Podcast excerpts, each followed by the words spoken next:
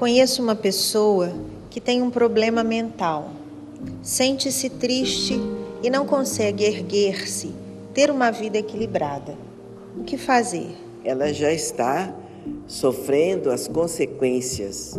A causa ficou lá atrás. Ela está sofrendo as consequências de uma causa que ela criou no passado. Hoje ela é uma doente psiquiátrica uma doente que precisa da medicina tradicional.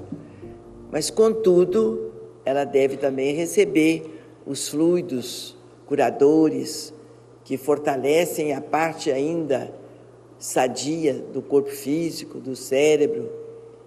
Ela precisa também do auxílio espiritual, porque vai se o cérebro está doente, o espírito pode ser tratado, pode ser cuidado, pode ser orientado, esclarecido, para ele não sofrer tanto com o corpo doente, é, resultante de um passado faltoso daquele espírito. Como Deus só permite provas com as quais conseguiremos suportá-las, por que se suicida alguém, né? Se suicida em estado de plena consciência? É porque não teve esclarecimento do Criador e Pai. Então Deus deu para a pessoa os recursos para vencer as provas.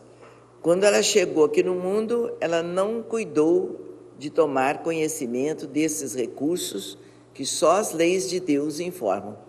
Ela ficou com os recursos e as informações do mundo, que são pequenas. As informações do mundo são fracas para nos ajudar a vencer os erros, as falhas cometidas através de séculos e séculos. Porque você é novo só no corpo físico, o espírito é velho, profundamente endividado com as leis da vida. Então, não, não é uma medicina terrena, às vezes até materialista, que vai ajudar você a usar os recursos que são divinos para você resgatar esse passado faltoso.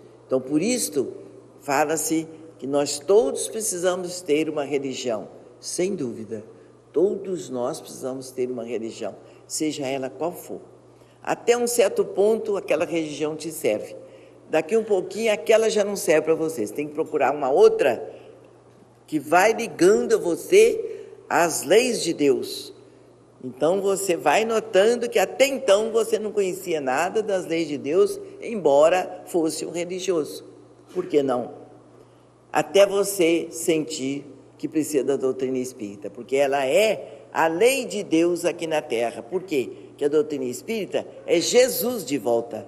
Ele é seu médico, é seu advogado. Entenda isto e não perca mais tempo. Se quer ajudar, traga a sua doente para aqui. E vamos ajudá-la dentro da mensagem espírita, não tem outro caminho.